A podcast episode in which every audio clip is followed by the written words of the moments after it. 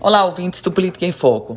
A semana começa com uma grande expectativa sobre qual o nível de aplicabilidade do decreto assinado pela governadora Fátima Bezerra.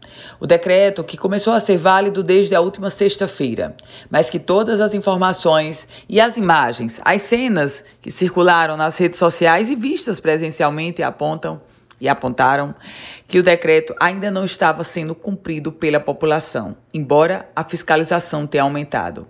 E por que eu falo de expectativa? Porque é a partir do cumprimento desse decreto que o executivo estadual poderá começar o plano de reabertura da economia. Um plano de reabertura que está previsto para o dia 17 de junho, mas que só vai começar, repito, se o decreto da governadora surtir efeito, as pessoas aumentarem o nível de isolamento social, que deverá chegar a 70%, e assim ocorreu um desafogamento da rede pública e privada de saúde.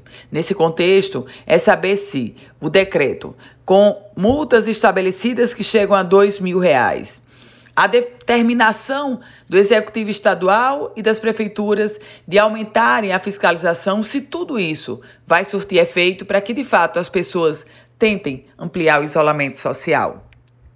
Eu volto com outras informações aqui no Política em Foco com Ana Ruth Dantas.